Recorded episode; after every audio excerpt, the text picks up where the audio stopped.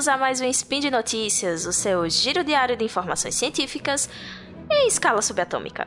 Eu sou a Dani Almeida e hoje quem tá aqui comigo é. Olá, aqui é o Gabriel Toski e estou invadindo o Spin da Dani. E hoje, no dia 11 Nixian no calendário Decatrian, que ninguém usa, e no dia 14 de dezembro do calendário gregoriano, falaremos de psicologia e tecnologia.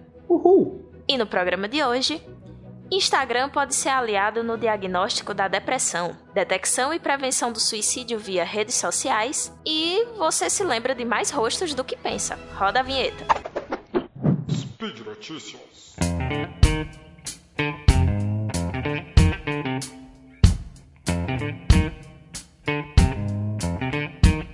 Bora lá!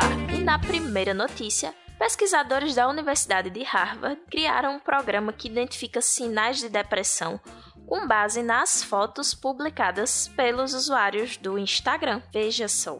E aí, Gabriel, você costuma usar muito o Instagram? Eu usava, aí tiraram. Tinha um mapinha que você podia marcar onde no mundo você tirou aquela foto e eu adorava aquele mapinha. Aí tiraram o mapinha e eu parei de usar. Isso é, Nossa, que isso é triste. sério. Mas esse tipo de programa de usar isso é muito legal, porque boa parte das coisas que a gente faz, que você usa hoje, que a- o computador decide coisas por você, vem de aprendizado de máquina. O que ele faz é basicamente ele.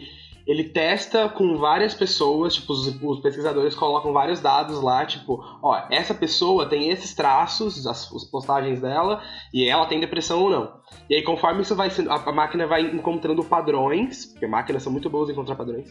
E aí, quando você dá uma coisa nova pra ela, ela tenta encaixar em um dos padrões que ela conhece e te dá uma resposta com alguma possibilidade de acerto. É basicamente assim que funciona. Isso aí. E a possibilidade de acerto, nesse caso do, do estudo, foi 70%, foi um índice até alto. E aí, entre os dados que eles usaram para alimentar o sistema, estavam o número de postagens por dia, é, a quantidade de interações, né, entre likes e comentários, as fotos que as pessoas recebiam, a interação a partir do, do número de pessoas que estavam na- nas fotos, é, questão com relação às cores, então a parte de matiz, saturação, luz, brilho das fotos. E também o tipo de filtro usado nas fotos, veja só. E aí, de modo geral, os resultados apontam que pessoas com depressão, na sua maioria, postam mais fotos de rosto, só que com menos pessoas nas fotos. Então, a maioria das fotos são selfies, ou então fotos que tenham uma quantidade pequena de pessoas. É, eles também recebem menos curtidas, só que recebem mais comentários nas fotos. E as imagens, elas têm uns tons mais azulados ou escuros. Então, os filtros do, do Instagram que costumam clarear mais as fotos, eles são evitados. Lembrando que, tipo, isso não é que se você faz isso, você obrigatoriamente tem depressão. O que aconteceu foi, dentro de todos os dados que eles usaram para pesquisa, o computador encontrou esses padrões e que para 70% das, das vezes você consegue acertar e, e encontrar esse tipo de. Ele valida isso. Mas não quer dizer que isso é totalmente verdade sempre. Nenhuma dessas. Tem um tipo de aprendizado de máquina é sempre real e 100% infalível. assim. Exato. E aí, esse trabalho ele analisou as fotos postadas pelas pessoas deprimidas antes do diagnóstico e depois do diagnóstico. Porque ainda tem essa, é, o impacto do diagnóstico também pode alterar o comportamento da pessoa em rede. Então, na maioria das vezes, as informações foram congruentes. Eles conseguiam é, detectar o mesmo padrão antes e depois do diagnóstico. Mas, é como o Gabriel falou, não é porque foram encontrados esses achados que se você faz isso, você tem depressão. Existe uma série de, de outros comportamentos que vão definir é, o, o, o padrão do comportamento depressivo ou não. Só que, de modo geral, né, faz mais sim. Tem algumas coisas que fazem um pouco mais de sentido. Então, quando são pessoas que postam mais fotos de rosto, mas são poucas pessoas na foto, isso pode indicar que a pessoa é um pouco mais isolada, que ela passa uma, uma quantidade de tempo relativamente grande sozinha, porque a maioria das fotos dela ou são fotos é, selfies, né, fotos dela mesma, ou são fotos com poucas pessoas. Então isso pode indicar um círculo social mais restrito, pode indicar uma pessoa que se isola um pouco mais, que sai pouco de casa. Então, é, são os achados do estudo, eles é, meio que servem não para diagnosticar alguém com depressão, mas para principalmente apontar comportamentos de risco. Né? A ideia mesmo do trabalho em si como um todo é ser um auxílio né, aos médicos, psiquiatras e também aos psicólogos para auxiliar, é, um auxílio para auxiliar foi ótimo. Ser um auxílio aos profissionais de saúde mental na hora de fazer o diagnóstico, porque muitas vezes é, a depressão pode ser confundida com outras psicopatologias. Então, ter ferramentas que auxiliem nesse diagnóstico diferencial já seria de grande ajuda. Mais alguma coisa a contribuir, Gabriel? Você que é o moço do, da tecnologia hoje. Eu, é, eu, acho que isso é um jeito muito legal de usar aprendizado de máquina, que é tipo, é uma coisa bem genérica no geral, os, os vários algoritmos que existem para fazer esse tipo de coisa.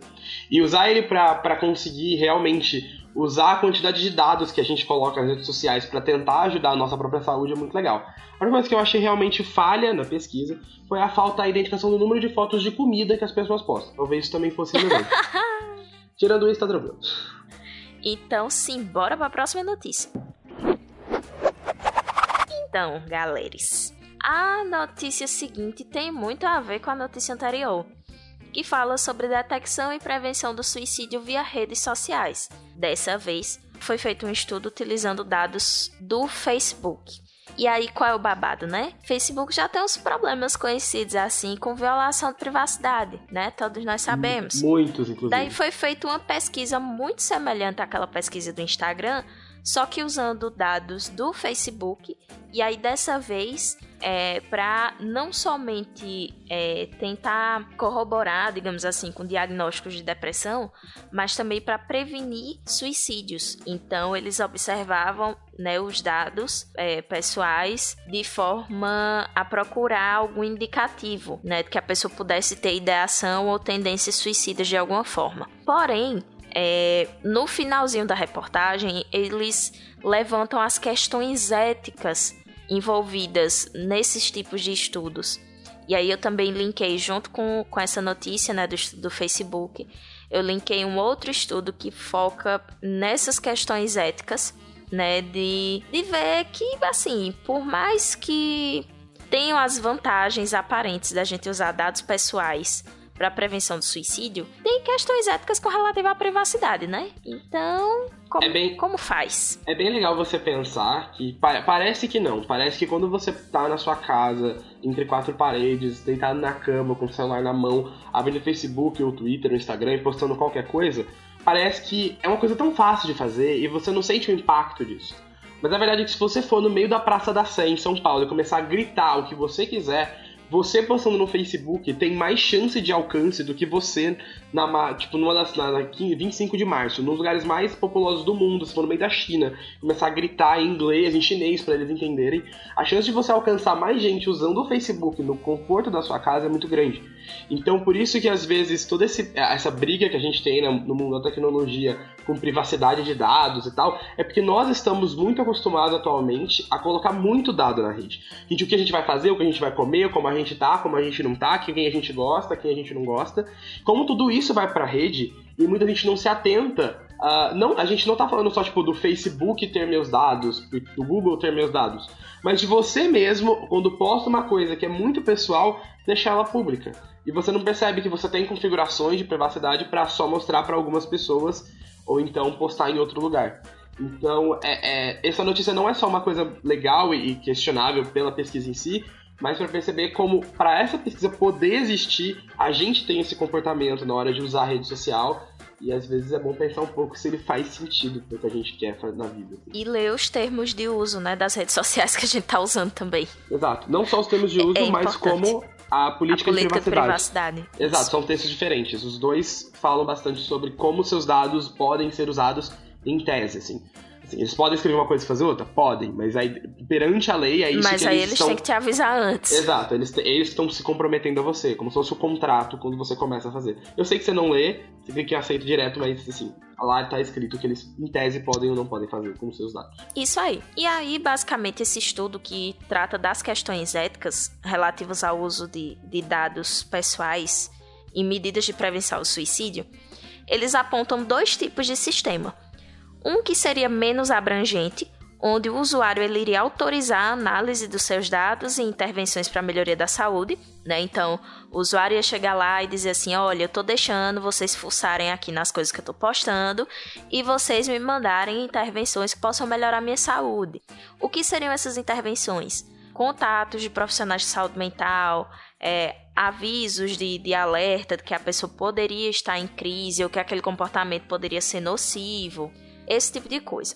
Só que qual é a grande questão? Esse tipo de atitude tenderia a beneficiar quem já está preocupado com a saúde e que já estava mais propenso a procurar serviços de saúde sem precisar disso. Então, se alguém chega e autoriza né, um, um aplicativo ou um sistema analisar os seus dados e gerar intervenções para a melhoria da saúde, essa pessoa já está preocupada com sua saúde. Teoricamente, não seria o público-alvo mais beneficiado com esse tipo de ferramenta. E aí, o outro tipo né, de, de sistema que é colocado no estudo é o mais amplo, em que essa análise e intervenção não iria depender de autorização pessoal. E aí ela poderia é, acontecer independentemente do usuário permitir ou não ela abarcaria um público maior, um público que muitas vezes não tem acesso ao sistema de saúde, principalmente se a gente pensar na realidade norte-americana, que é onde foi feito o estudo, em que o cuidado à saúde é extremamente caro. E aí, é, um trecho do, do estudo fala o seguinte: que a tecnologia descrita levanta uma questão cultural significativa sobre a relação entre os custos e benefícios entre privacidade e prevenção. Em muitos casos, mesmo o ato de tentar chegar à pessoa pode ser encarado como invasão de privacidade. E aí, como um possível paliativo ou um possível caminho esse estudo ele aponta é, o uso de ferramentas menos abrangentes inicialmente, né, até por questões éticas e para verificar a efetividade para que se possa pensar em outras alternativas em maior escala depois. Até porque, como a gente disse para a primeira notícia, por mais que cada vez mais a gente tenha inteligências artificiais super poderosas e técnicas de aprendizado de máquina fantásticas e tudo mais, elas não são perfeitas. Assim, é, pra, pra, pra, o computador é uma ótima máquina para fazer conta e encontrar padrões, mas é uma péssima máquina para tomar decisões. Então, assim, quando nós, cientistas da computação, tentamos encontrar um jeito de fazer uma máquina tomar uma decisão que faça sentido como um humano faria, isso é realmente complicado. E mesmo há tantos anos de pesquisa, a gente não chegou numa situação perfeita de Black Mirror, assim. Então, assim, isso vai, é, realmente é uma coisa que precisa ser estudada e testada, tanto pelo lado psicológico e ético, quanto pelo nosso lado técnico, para tentar encontrar realmente uma coisa que a gente consiga, entre aspas, confiar com mais certeza. Até porque né, os seres humanos são bons em tomada de decisão também, né? A gente não é tão racional como a gente acha que é. Então, já começa a complicação já começa daí. Exatamente. E aí você tem que tentar contar para uma máquina que na verdade só entende sinais elétricos, que ela tem que tomar uma decisão que não é tão racional e exata. Então é, é, uma coisa bem difícil de fazer. Quem vai ensinar e programar isso é uma pessoa que também não é capaz de fazer uma decisão tão racional e exata. Então, assim, amigos, não tem como isso dar 100% bom, né? Talvez um dia, mas a gente encontra uma solução dia, mas, mágica. É. Mas por enquanto. Então, aguardemos os próximos capítulos enquanto a gente come uma pipoca e simbora para a terceira notícia. Você lembra de mais rostos do que pensa. E aí eu fiquei chocada com essa notícia, porque eu sempre achei que eu fosse uma péssima pessoa para lembrar de fisionomia. Mas até que eu não sou. E você, Gabriel, você é bom de, de lembrar rostos? Eu sou bom de lembrar rostos. E, mas eu sou ruim de lembrar vozes. Eu preciso, eu preciso ter conversado muito com a pessoa para conseguir fazer a voz dela falar alguma coisa na minha cabeça. Assim. Se eu falei com ela uma vez só, é muito difícil. A rosto é mais fácil para mim. Pois é. A Universidade de York descobriu que nós podemos é, lembrar e reconhecer em média 5 mil rostos. E aí o número impressiona, né? Porque se a gente pensar lá nos tempos das cavernas, os grupos primitivos eram formados basicamente por cerca de 100 pessoas, assim. E em média, né? Então, de repente, se darem conta de que podemos lembrar de 5 mil rostos é coisa pra caramba. E aí esse estudo ele tá falando de quantos rostos uma pessoa de fato reconhece. A gente não tá falando em diferenciação. Então a gente não tá dizendo de que você teria que saber a diferença entre a Paris Hilton e a Kim Kardashian, que são absolutamente diferentes fisionomicamente. A gente tá falando que você iria reconhecer o rosto da Paris Hilton e reconhecer o rosto da Kim Kardashian quando você visse. E aí, para a realização da pesquisa, os voluntários eles deviam listar quantos rostos dos seus contatos pessoais, família e amigos eles eram capazes de lembrar. Depois, fazer a mesma coisa com celebridades. E aí, depois da primeira hora de. Depois da primeira hora de anotação, vocês imaginam o suplício que isso não devia ser, né? E aí, depois desse primeiro momento, foram mostrados para os participantes algumas fotos de pessoas famosas e perguntaram quais eles reconheciam. E aí, os resultados revelaram que as pessoas eram capazes de reconhecer de mil a dez mil faces. Então, em média, né, foram calculados 5 mil como um percentual de reconhecimento. E aí essa diferença ela pode ser explicada, essa diferença entre os índices de pessoa para pessoa, porque é, algumas pessoas elas têm uma aptidão natural para lembrar de rostos e tem umas diferenças também sobre o quanto cada um presta atenção nas faces. Então, por exemplo, eu, eu presto muita atenção na sobrancelha de alguém, então é muito comum eu reconhecer a pessoa pela sobrancelha e pelo nariz, porque são dois caracteres faciais que eu presto muita atenção. Então, Quanto mais atenção você presta em um determinado caractere, mais fácil é você é, reconhecer uma face com base naquele caractere. E aí também se, também se perguntam com relação à idade, porque a idade média dos participantes era de 24 anos. Então, para futuros estudos, eles pensam em, em, relacionar né, a quantidade de rostos que a gente lembra com a idade. Talvez ao longo da vida a gente comece a ficar um pouquinho pior nesse índice. E, bom, é legal porque a gente não reconhece rosto do mesmo jeito que o computador faz, por exemplo. Que, tipo, lá na primeira notícia eles vinham, ah, quantas pessoas tem numa foto? Ele tem que saber o que é o rosto de uma pessoa. Mas ele vê muito mais como um desenho e tenta encontrar padrões realmente no desenho. E a gente acaba pensando muito mais na feição, no sentimento que aquela pessoa traz tanto que você olha duas pessoas e fala, nossa, aquela tem o olhar parecido com a outra, a boca parecida com a outra, mas na real elas nem se conhecem, elas só são coisas diferentes. E é isso, é muito legal. E por hoje é só, lindinhos. Lembrando que todos os links que a gente comentou aqui estão aí no post. Vai lá, deixa seu comentário, seu elogio, sua declaração de amor. A crítica não deixa, não. Mentira, pode deixar a crítica também. E esse podcast só é possível por conta do seu apoio no patronato do SciCast, no Patreon, no Padrim e no PicPay. Comam vegetais, compartilhem memes e façam amigos. Um cheiro, pessoal! Tchau, tchau, pessoas! Até a próxima! Até amanhã!